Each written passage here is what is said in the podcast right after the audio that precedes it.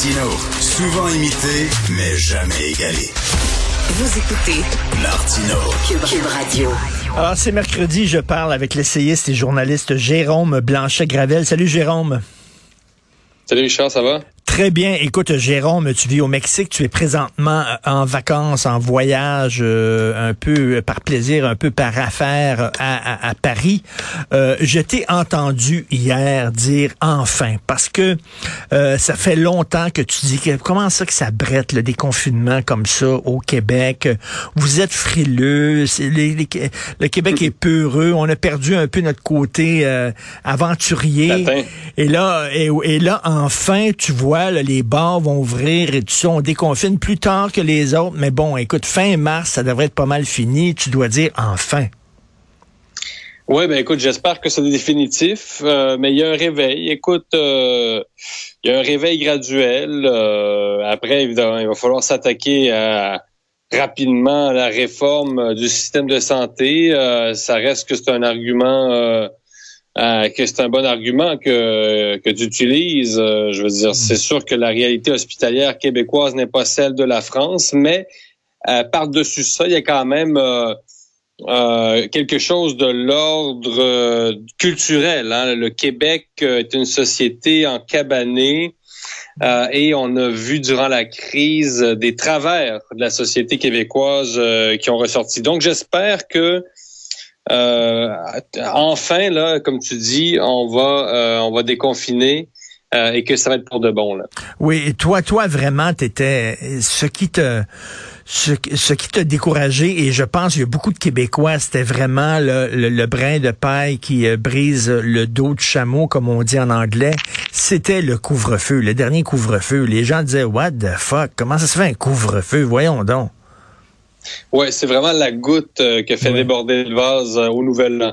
Puis franchement, le fait que euh, le Québec ait été le seul État sur 92 en Amérique du Nord, moi j'inclus le Mexique qui est quand même géographiquement en Amérique du Nord, culturellement un peu moins, qu'il a été le seul État quand même à interdire toute forme de rassemblement pour les festivités du Nouvel An. Je pense que ça, ça a comme initié un, déclenché un point de rupture. Puis, euh, ben écoute, euh, c'est une expérience qu'on a vécue euh, collectivement. Est-ce qu'on va en tirer les leçons? c'est à voir. chose certaine, ben c'est ça. Ça a montré que, que le Québec, sur le plan social, n'était pas aussi dynamique qu'on pouvait croire. pour ma part, c'est assez décevant. Euh, en même temps, euh, en même temps, c'est ça. Il y a rien non plus de. Moi, je suis pas fataliste. Là. Mhm. Euh, est-ce que le Québec, le Québec peut aussi se rattraper? Sauf qu'il faut quand même avoir une réflexion puis se dire bon, qu'est-ce qu'on va faire la prochaine fois si ça nous arrive? Parce que bon, c'est quand même vrai que d'autres épidémies pourront arriver, notamment en raison de la surpopulation dans le monde. donc, je veux pas être alarmiste. Mhm. moi, je pense qu'il faut composer avec le risque, mais c'est le temps d'avoir une réflexion sur qu'est-ce qu'on va faire la prochaine fois pour pas trop avoir de séquelles de ça. Et hier, il y avait le député fédéral euh, Joël Lightband qui disait euh, il y a trop de décisions qui ont été prises tant du point de vue fédéral que provincial et c'était des décisions politiques. C'était pas des décisions basées sur la santé publique. On nous présentait pas les études épidémiologiques sur lesquelles on se basait et disait mm-hmm. on, décidait et ça aussi ça tu critiquais ça pendant la gestion de la pandémie. Oui, je pense que plusieurs mesures ont été plus euh, politiques euh, que scientifiques. Euh, les mesures, ce que ça devait être, c'est une sorte de guide. Hein. C'est l'idée en fait, c'était de dire bon là il y a une pandémie, faites attention. particulièrement les personnes fragiles, soyez vigilants. Mmh. mais au Québec, le problème, c'est que les gens, euh, les gens sont souvent allés même au-delà de ce que demandait le gouvernement Legault. Là. Donc, euh, à Paris, on voit bien qu'il y a plein de règles, euh, sauf que il y a une souplesse, c'est-à-dire que, par exemple, vous rentré dans un restaurant, bon, vous allez vous asseoir, puis on vous demandera votre passeport vaccinal une fois que vous, vous serez rentré, rendu à l'entrée. C'est ça qu'on voit là, à Paris. Là. Euh, donc, euh, euh, on, comprend qu'il faut pas faire n'importe quoi, mais c'est ça. Les, règles sont plutôt vues comme un, guide général plutôt comme quelque chose d'appliqué à la lettre et comme, quand les citoyens se transforment chacun d'entre eux en, en agent du gouvernement. En tout cas, écoute, on s'en sort, ça va être derrière nous, ça va être l'heure des bilans, il va oh falloir refaire, revoir le système de santé, recoller les morceaux des amitiés euh, rompues. Euh, et, et, euh, Jean Jérôme, t'es à Paris, les Français ces temps-ci sont en train de se déchirer sur un sujet, on se dit, mon Dieu, c'est quoi? Est-ce que c'est l'islamisation de certains quartiers? Est-ce que c'est l'ensauvagement? les policiers qui se font menacer? Est-ce que c'est la montée d'Éric Zemmour? Non, c'est un gars qui a maltraité un chat. Alors, parle-moi de ce gros débat de société. ben oui, écoute, ça, ça, fait, euh, c'est la polémique de l'heure. Écoute, au même au-delà du, euh, du convoi, parce qu'il y a un convoi aussi, imaginez-vous, européen, français qui se prépare à déferler sur Paris et Bruxelles. Et euh, pour faire pour la parenthèse, euh, euh, les policiers craignent ça parce qu'on craint vraiment le phénomène gilet jaune. Puis Dieu sait qu'à Paris, ça peut être beaucoup plus violent les manifestations. Donc c'est ça, vous vous rappelez là, quand les gilets jaunes avaient, réussi à incendier un, célèbre restaurant des Champs Élysées. Donc ça rigole beaucoup moins. Ouais, exactement. Et là, là donc, on, est en train de s'inspirer un peu de ce qui se passe à Ottawa, là, à Paris. Là, on veut, avec des camions, bloquer des routes et tout ça. Là. Oui, c'est ça. Puis la police ne s'entend pas du tout rire, euh, mais parce que aussi euh, parce que les débordements potentiels sont euh, sont potentiellement beaucoup plus hmm. importants. Là. les Gilets jaunes, tu te rappelles, Richard, chaque samedi, euh, il fallait que les, les, les restaurants barricadent euh, leurs vitres parce que euh, on craignait carrément le, chaos. Mais pour revenir à, à la polémique de l'heure, la, disons la deuxième, en fait, je pense que c'est même la principale depuis hier, c'est c'est Kurt Zuma. C'est un joueur de l'équipe de France, écoute, qui a été vu sur les réseaux sociaux en train de donner un coup de pied à son chat. Et là, la classe politique la classe politique, là, vraiment, là, écoute, c'est des réactions épidermiques dans les médias. Hier, il y avait des panels à la télévision de deux heures avec des experts pour nous dire à quel point non, mais hey, c'est en France. Hein. Des fois, les Français ont un certain niveau. Hein, c'est les lignes majeures sur le plan intellectuel. Mais hier, je me suis dit, hum, c'est un peu curieux quand même. Marine Le Pen aussi qui est intervenue pour dire euh, que la violence contre les chats, c'est assez, c'est assez là, le chat. Puis, euh, non, mais c'est quand même fou. Et puis, si ils écoutaient les Français, là, ils sont, ils sont latins. Écoute, ils écoutent le matin à la radio. Ils sont, ils sont. Euh, je veux dire, ils sont hors d'eux, là, puis euh, je te dis qu'ils ont de l'énergie le matin pour condamner ça, un coup de pied sur un chat, c'est assez fascinant. Attends une minute, t'es en train de me dire qu'il y a eu un panel avec des experts de deux heures à la télévision et que les partis politiques ont pris, là, euh, fait et cause pour ça, ils ont parlé de ça, il y a un débat véritablement national sur un gars qui a donné un coup de pied à son chat. Oui, oui. Écoute, c'est euh, ce matin à radio, j'entendais quelqu'un disait euh, qu'il fallait le huer quand le type allait, euh, allait, arriver sur le terrain. On dit qu'il faut que l'équipe de France euh, plus jamais ne réintègre ce, ce, ce personnage. Ah, mais c'est quand même incroyable parce que ça montre un peu quand même les priorités en termes de sujets de société.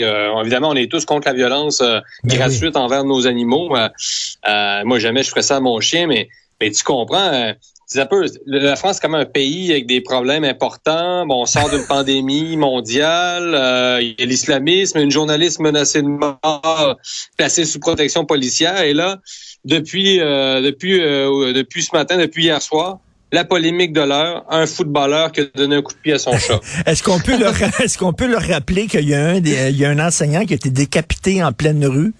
Euh, ça ben c'est un peu plus important euh, qu'un qu'un chat magané. D'ailleurs, tu t'en parlais de, cette journaliste de zone interdite, une émission qui a fait un mm-hmm. reportage sur l'islamisation de certains quartiers dans la ville de Roubaix, je crois.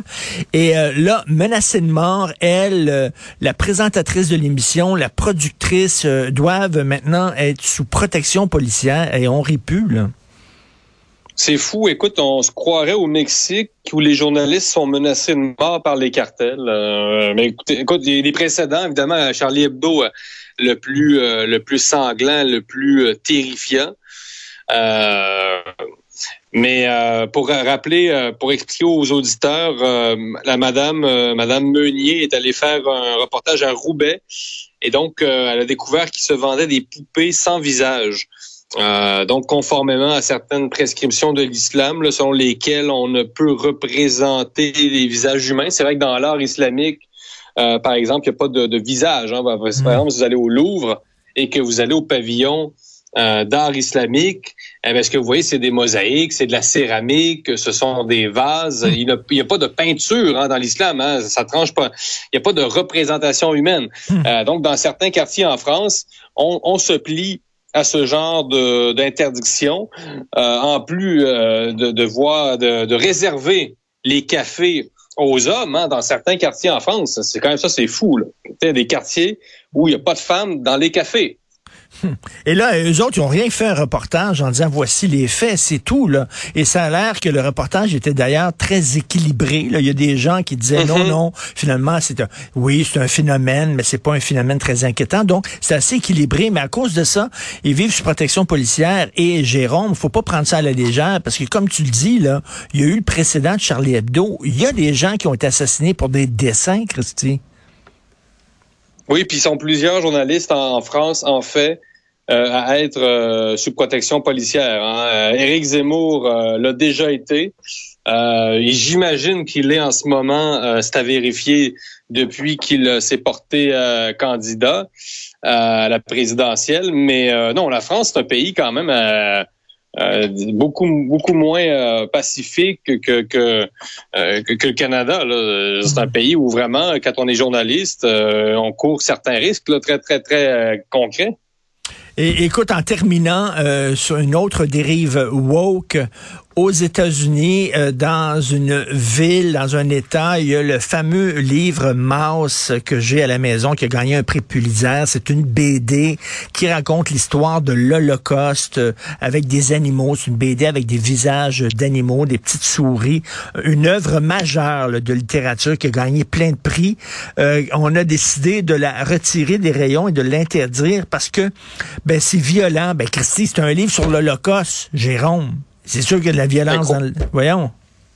Je crois ça fait penser récemment à Toronto, euh, un des prix Nobel, une femme qui a été torturée euh, euh, par l'État islamique, violée, etc., dont on avait interdit une conférence dans une école de Toronto. Je sais pas si tu te rappelles récemment. Ben oui. donc tu dis, s'il y a une femme qui peut témoigner de ça, c'est bien ça. Mais écoute, moi, Richard, je ne je n'enseignerai pas la Seconde Guerre mondiale dans un lycée français. je ferai pas ça.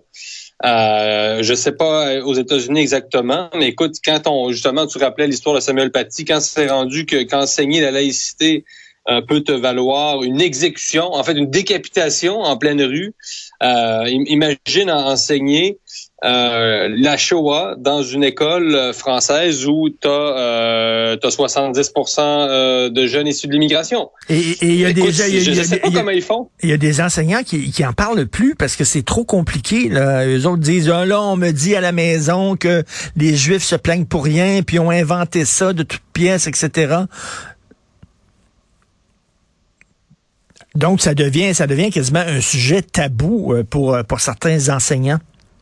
C'est tabou, c'est tabou. Et dans les cours d'école euh, en France, on a euh, on a des conflits, euh, on a des conflits interethniques. donc c'est extrêmement. il y a un malaise, il y il y a un énorme malaise sociétal, identitaire, de part et d'autre. Et pour certains, euh, la guerre d'Algérie euh, n'est jamais n'est jamais finie. Hein? Euh, c'est ça qui se passe aussi en France. J'ai l'impression que pour eux, c'est pas fini cette guerre-là. Pour certaines personnes d'immigration. Écoute, certaines personnes. Tu critiques que le, le, confinement a duré trop longtemps ici, mais en tout cas, il est temps qu'il y ait un déconfinement idéologique tient en France. Là-dessus, ils sont en retard sur nous autres quand même. Et oui, écoute, j'espère que ça va finir là, des gros panels de deux heures sur un chat qui c'est un coup de pied qui parle de sujets pas mal plus importants. Merci Jérôme Blanchet-Gravel. Salut. Bye.